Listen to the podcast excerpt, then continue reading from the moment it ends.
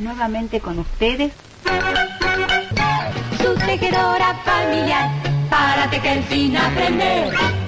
Nueva, distinta. Para tejer sin aprender. La máquina de tejer. Podcast de Andrés Criado Dile. Hola, bienvenidos a La Máquina de Tejer. La entrevista de hoy es con Verónica Méndez, cocinera vegana.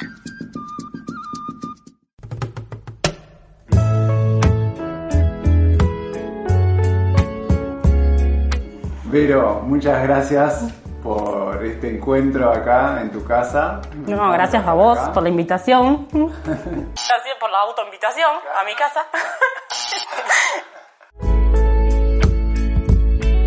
Para empezar, lo que me gustaría saber, ¿cómo fue este camino de hacerte vegana?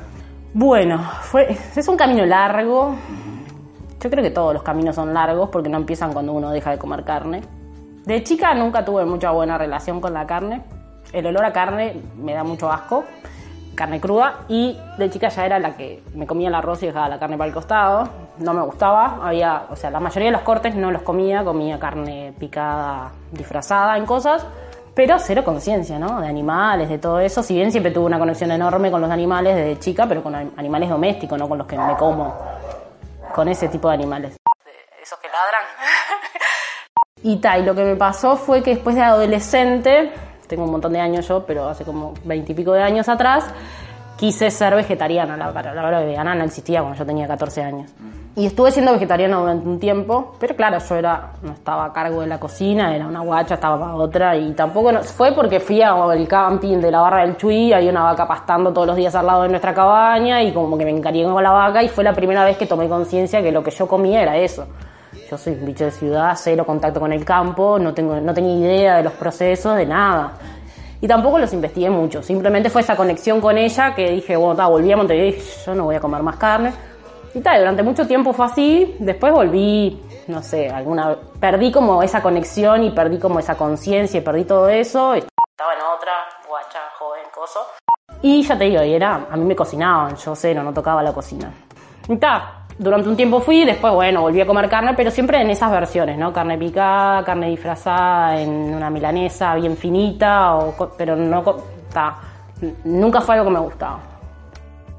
En marzo de 2015 dejé de fumar. Opa. De un día para otro. Así. No voy a fumar más, en realidad lo que me ¿De un día pasaba. Sí. Yo, había fuma- yo empecé grande a fumar. Empecé como a los 20 años a fumar. Yo odiaba el cigarro, odiaba el olor al cigarro. Tengo un tío que fumó un montón y siempre odiaba cuando venía a mi casa porque le decía, mamá, no lo dejes fumar adentro. Tipo, odiaba el olor al cigarro, todo. No sé cómo terminé. Eso mientras que fui guacha, ¿no? Después a los 20 años me ocurrió que un día comprar un cigarro y, y- fumar y después de ahí agarré el vicio. Y era fumadora, fumadora, no era que fumaba cada tanto. Y durante los 12 años que fumé, el solo hecho de, pensar en dejar de fumar era como que me daba ansiedad y prendí un cigarro. Y un día yo quería hacer un curso, tenía como el presupuesto ajustado y sabía que no, no iba a poder pagarlo, era un curso que era caro, entonces dije, ¿en qué gasto? eh, Empecé a pensar en qué gastaba plata al pedo en cigarros. Y dije, es la única forma que yo voy a poder hacer el curso, no fumo más. Y ahora y me acuerdo que estaba fumando mi último cigarro y le dije a mamá, en ese entonces vivía con mamá, y yo solamente fumaba una parte de la casa que no era el resto, porque como ella no fumaba. Digo, este es mi último cigarro. Qué bueno, me dijo, tipo, onda, viste cuando te, te quieren dar para adelante pero no te creen. Qué bueno, pero tal, en sí yo nunca había intentado dejar de fumar. En los 12 años que fumé nunca he intentado, no había intentado. Bueno, tal, y ese fue mi último cigarro. Sí. Y me sentí como una chica súper poderosa, porque algo que vos sentías, pues yo pensaba, ¿qué voy a hacer en la parada del bondi? ¿Qué voy a hacer en la media hora? ¿Qué voy a hacer en un montón de lugares, circunstancias donde yo fumaba? Y me dio como cierto poder o no sé qué. Entonces empecé como, digo, bueno, voy a hacer otras cosas también. Y yo comía carne, ponele que, no sé, una vez al mes, dos veces al mes, ponele, porque no me gustaba y era algo que, bueno, está. Dije, está, voy a dejar de comer carne, si total, para comer lo que como y no comer, me da igual. Dije, también voy a hacer ese cambio. En nada, en una semana, entre que dejé de fumar, fue medio como sin conciencia todavía, ¿no? Del tema. Esa noche, sé, yo siempre, antes de acostarme, o miro videitos de YouTube, o escucho música, o lo que sea, me parece tipo sugerido un documental de, del efecto de los lácteos en el cuerpo y del efecto de, y de lo que es la industria láctea, ¿no? Todo lo que pasa detrás. Y fue como, onda, tipo, ¿esto pasa? O sea, esto no tenés ni puta idea, porque en realidad yo no investigaba, no nada. Dije, ah, no, pará. Y, eh, tipo, a mamá le he dicho, este es mi último cigarro. Después le dije, mirá que no voy a comer más carne, así que no le pongas más carne a la, a la comida, ¿no?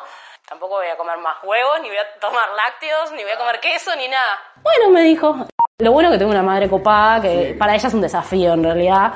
Qué bueno poder cocinar rico, ¿no? Sin todo esto. No fue, uh, qué bajón, ahora no voy a poder cocinar con tal y... No, es buenísimo, busquémosle la forma.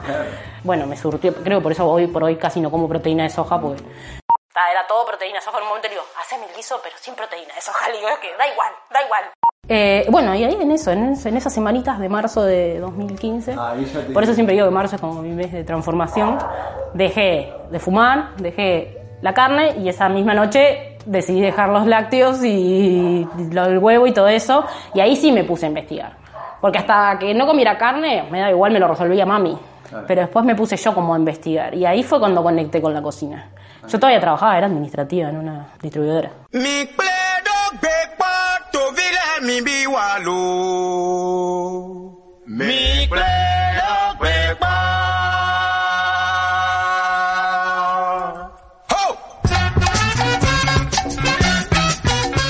Nada, y ahí fue cuando empecé a conectar con la cocina porque, claro, yo vengo de una familia de buenas cocineras, son todas buenas cocineras en mi familia, entonces siempre comí rico yo. Y yo no me, re, nada, nada, no quería resignarme a hacerme vegana y empezar a comer feo, de ninguna manera. Y como me iba a hacer cargo yo, dije, ta, yo voy a aprender a cocinar. Si bien siempre tuve, porque ya te digo, son todas buenas cocineras, mis familias ponen mis abuelos tuvieron bar, mis padres tuvieron, o sea, gente que cocinaba para otros, entonces se comía rico. Y es como que después que si vos te acostumbras a hacer comer rico, cuando ya el comer feo no te va.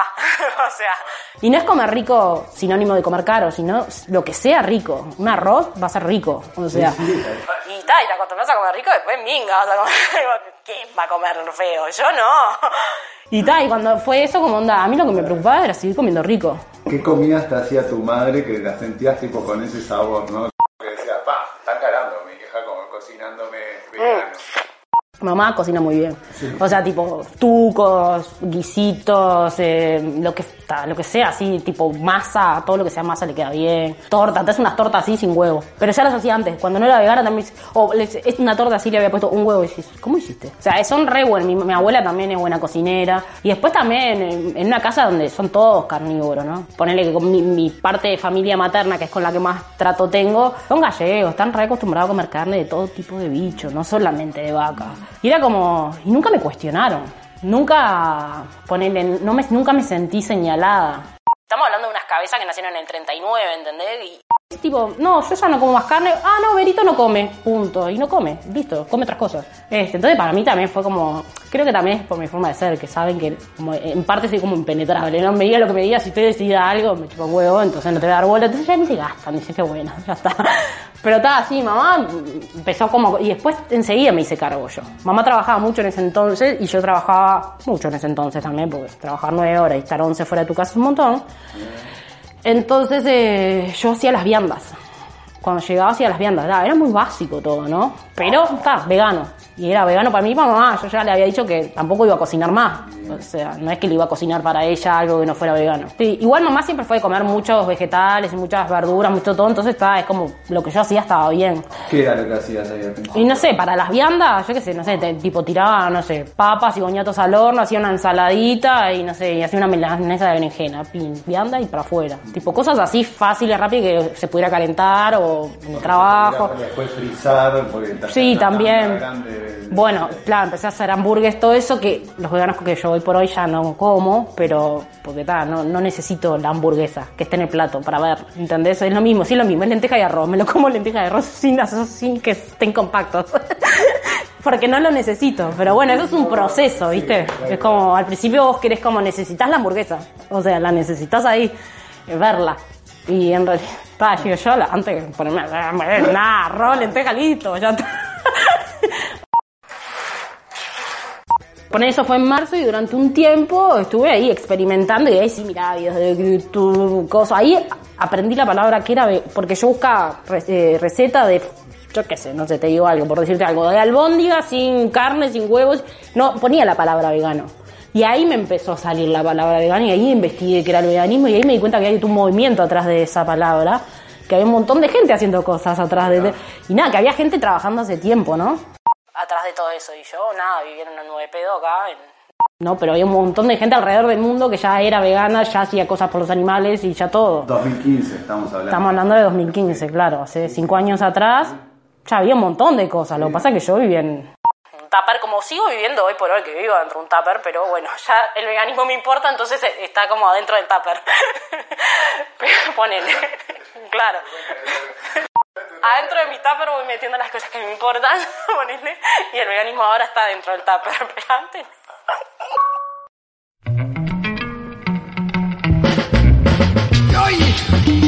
fue que en ese año seguí investigando, miraba recetas, iba experimentaba, hacía cagadas, quedaban buenas, diferentes cosas, ¿no?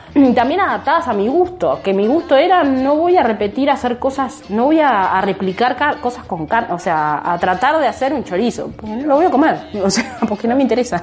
Esas cosas nunca, ni siquiera hasta el día de hoy, nunca intenté hacer esas cosas, porque ya sé que no me gustan, y entonces no, no me interesan, no son de mi interés, no, no me interesa comerme un churrasco, no. Entonces está, era todo aplicado a, a mis gustos anteriores. Siempre me encantó desde, desde que, creo que desde que nací, comer todo con o sea, como todo lo que se puede comer con tenedor o con cuchara, sin necesidad de usar un cuchillo. Todas esas comidas que son así son como mis preferidas. Fueron siempre. Y bueno, y en octubre de ese año también, por esas cosas, como estábamos hablando de la luna, del universo y de no sé cuánto antes de que empezara la nota. Esas cosas que te aparecen. Me apareció un, un curso de un argentino que venía a, a dar sobre masa sin gluten, pero además era vegano. ¿Cómo se llamaba él? Él se llama Robert Cragnolino. Yo no lo conocía, no tenía ni idea, ni nada. Nunca había tomado un taller de cocina, ni de cocina común, ni de cocina vegana, ni de cocina de nada. Las referencias que tenía eran mis- las mujeres de mi familia, porque hombres no cocinan en mi familia. No hay grandes cocineros, o sea, sí cocinan, pero no hay grandes cocineros de, de, de quien aprender algo. o, o por lo menos nada que me interese, no me interesa aprender a hacer un asado, así que, ¿qué es lo que cocinan los hombres de mi familia? Es como que yo en mi memoria culinaria, coso tengo la salsita de mi abuela, la no sé qué de mamá, la no sé qué, viste, voy tomando de las mujeres de mi familia y de otras familias y digo, "Pa, yo quiero ese sabor, voy tomando, tomando, tomando. Entonces era como mi forma de aprender, ni siquiera mirando, es como comía y digo, voy a intentar hacer eso, porque no había visto cómo se hacía, o podía preguntar, che, ¿cómo hiciste tal cosa? Pero era que prestaba cierta atención, simplemente trataba de replicar esos sabores.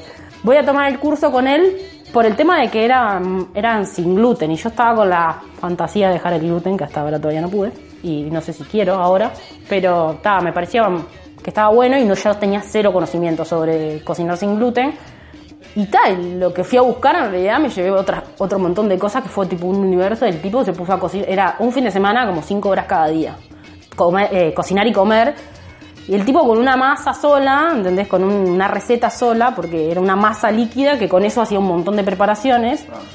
Pero la masa sí, estaba buenísima en realidad. Era base de legumbres y cereales fermentados.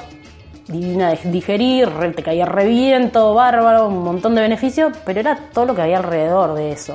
Es como loco hizo una vinagreta de no sé qué, un no sé qué para acompañarnos eso que estábamos haciendo con la masa. Y dije, che, hay un montón de sabores que yo no conocía, no sé. Tomate seco lo, lo conocí ahí, ponerle. Entonces una salsa de tomate seco la conocí ahí. Antes no la conocía. Y todo así, cosas como comer champi crudos, ponele. Y, tal, y fue eso, fue como el disparador. De, y ahí ya llegué a mi casa, ¿viste? Cuando llegué ya quería cocinar. Y las atomicé a todo, a todo le daba, voy a probar esta receta, voy a probar esto, voy a probar, claro, y después yo soy muy como, como, ta, aprendo esto, pero yo de esto voy a sacar un montón de otras cosas. Es como, le quiero sacar jugo, entonces no voy a hacer la receta que él me enseñó. Voy a hacer, sí, voy a agarrar esta base y con eso voy a hacer todo lo que tenga ganas de hacer. Y las atomicé a todos, imagínate. Lo rico y lo no tan rico. Y ahí empecé, empecé, empecé a cocinar. Después tomé un curso de, de postres crudos y yo qué sé. Y tal, y después se fue la práctica de cocinar y cocinar y cocinar y cocinar. Que, pero ta, no estudié más que eso. O sea, todavía estabas cocinando como para vos y para los tuyos. Sí, sí. No, no arrancaste tipo el emprendimiento. No, no. ¿Querés preguntarme sobre eso o sigo? Ahí, claro, ahí fue como mi primer contacto con la cocina y con, con, con disfrutar de cocinar Sí, también. Ahí va, con esa conexión. Y cosas como impensadas para mí, que debe haber mucha gente hoy también que le resulte, ya hoy no creo, estamos en 2020, pero meterle espinaca a un licuado, ¿entendés? Era como, ¿qué onda esto? Hoy es re normal, lo ves en todos lados, pero hace cinco años atrás no. Y probarlo y que esté bueno, ¿entendés? Es- esa era la cosa que decía. me parte el cráneo esto, ¿cómo puede ser? Es espinaca metida dentro de un licuado con banana, ¿me estás jodiendo? Tipo, todas esas cosas que fui como descubriendo que fue como. Claro, hay otro mundo. Claro, hay otros mundos más allá de la ketchup, de la Claro. tipo, de los sabores como, ¿no? De, del ultra procesado, Sí. Que a veces se mama mucho de solamente de, de comprar de una forma en el supermercado, por más que ahora el supermercado te da otras opciones. Sí, pero está, sigue siendo supermercado. Eso también era como otra, otra cosa que, está, fue un proceso largo, cinco años uno aprende un montón de cosas.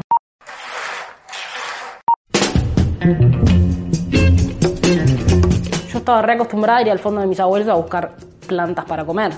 Ah, para mirar, claro, ellos ah. plantaron toda la vida. Sí, claro. Para mí es normal el olor a levadura de que mi abuela esté haciendo un pan, no ir a la panadería y comprar. Sí, obvio, vas también, también vas. Pero es como cosas que en otras casas sé que no es normal. Cosas que para mí es re normal es tener una alacena llena de condimentos. Siempre en mi casa hubieron condimentos, no desde que yo cocino. Capaz que le agregué todos los de la India, que poné que en mi casa no se usaba, ¿entendés? Pero los españoles con- condimentan un montón. Y entonces para mí es normal todo el uso de... Que ese- y- y, o sea, yo ya sabía antes de, ser cocinera que lo que le da el gusto a la comida son los condimentos. Que lo que le da el gusto a la comida son los condimentos. No es mentira, no es la carne, no es la grasa, no es el aceite, no es más aceite, no, no. No, tranquilo que no. Tipo, no sé, y todas esas cosas que, ta, se ve que, que yo nunca me las había puesto a pensar que en realidad en mi familia ya estaban instaladas y que yo ya crecí viendo que en el fondo se puede tener una huerta. Mis abuelos viven en Montevideo, no viven en las afueras, o sea, y en el pedazo que tienen de tierra siempre plantaron. O sea, ahora están veteranos, pero hasta hace un par de años, con ochenta y pico de años, mi abuelo seguía haciendo canteritos, todo perfectito para su huertita. Y, y para mí es normal que los limones vengan de la casa de mi abuela. Claro. Es normal que cuando no hay, comprar uno en la feria y que no tenga olor a nada, ¿entendés? Y la gente dice, ¿esto es limón? No, no, eso no es limón, te juro que no. No sé, cosas que para mí eran normal y, y también me di cuenta que en otros lugares no y que están buenísimos. Claro. pasó de ser algo que quería aprender a algo que estaba disfrutando un montón y que era como mi escape. Llegar, todo, todo el proceso. Llegabas a las 7 de la tarde y te ponías a cocinar. Hacer las viandas, era como la emoción del día. Era hacer- tipo, a ver qué voy a cocinar para mañana o, y tal, y, y nada. Hacer viandas para vos y tu mamá. Para mí, para mi Ah, mamá, sí. ay. Hasta ahí no, no cocinaba. Es más, trabajaba en la oficina y yo tengo el recuerdo, o sea, tenía la suerte de trabajar en un lugar que mis compañeros eran amigos. Y me jodían me decían, "Vos, loco, te esté Julio, estás comiendo pasto, te vas- o sea, te, te vas a cagar de frío. Y yo decía, vos estás hecho mierda, estás todo engripado, yo mira cómo estoy, ando volando. Tipo, porque me veían siempre, claro, ellos pedían al bar, pedían acá, pedí- la única que comía su viandita con, no, con vegetales, con todo, eh, era yo. Y siempre me jodían por eso, como, ¿no tenés frío? No, me tomé una sopita antes. tipo, no tengo frío. Es mentira aparte eso de que si comes lechuga tenés más frío, ¿no? No te lo creas. Te lo, te- lo creíste, pero no. Este, y tal, y hasta ahí todavía no cocinaba para nadie. Ese fue otro proceso, que me llevó como un año y medio cocinar para otros. Claro. Porque en ese año y medio experimenté, experimenté y recién al tiempo tomé conciencia de que me estaba gustando lo que estaba haciendo. Porque hasta ese momento, no, no- claro, uno va haciendo, no va a ver, voy a meditar todo lo que estoy haciendo. No, me di cuenta como onda que había entusiasmo, cada vez que estaba en la cocina era como, bueno, música, cocina, listo. Ya en un momento es como me apoderé, ya mamá, no, no, no entres, no, entres, es mía, todo esto es mío. Es tipo, yo soy como re territorial, entonces "No, cocina es mía, no me la toquen. En un momento también en mi casa se dejó de cocinar carne. Mamá como, como, como vio que, claro, a mí el olor, soy muy de los olores, el olor acá, todo eso me hacía mal, como está, dijo, bueno, está listo. Si quiero carne, pido una milanesa a tal lado y en mi cocina se volvió vegana. Pues mamá se fue a vivir con mis abuelos, yo creí que me quedé viviendo sola, pero antes de vivir sola igual se respetaba que en la cocina mía era vegana. Está además cómo te metiste en la cocina sin pensar en algo productivo, ¿viste? Que a veces hay No, sí. personas que hacen cambios, pero hacen los cambios con esa tendencia de- antes de ponerse a experimentar. Sí, no, la mi... Tipo- Claro. A lo mío fue al revés. Experimenté y después de experimentar y ver que era que me- algo que primero me hacía feliz y después me salía bien, bueno, ahí capaz que me empecé a plantear que podía dedicarme a eso. Pero fue también un proceso largo. Te estoy hablando de marzo de 2015 hasta marzo de 2017, que fue que empecé con Meraki. Que fue muy loco lo de Meraki en realidad. Eh, porque, ¿qué pasó? Claro, uno empieza a hacer cambios de todo tipo. Yo estaba también como... Estaba en una situación como estoy ahora, que estoy de vuelta en una situación de cambio. Aunque no parezca, que parezco estable. Nada es estable, estaba como en una búsqueda, ¿no? Entonces, em- después de que me hice vegana, que empecé a cocinar y todo eso, a la vez y paralelo estaba como buscando, a- me estaba buscando yo.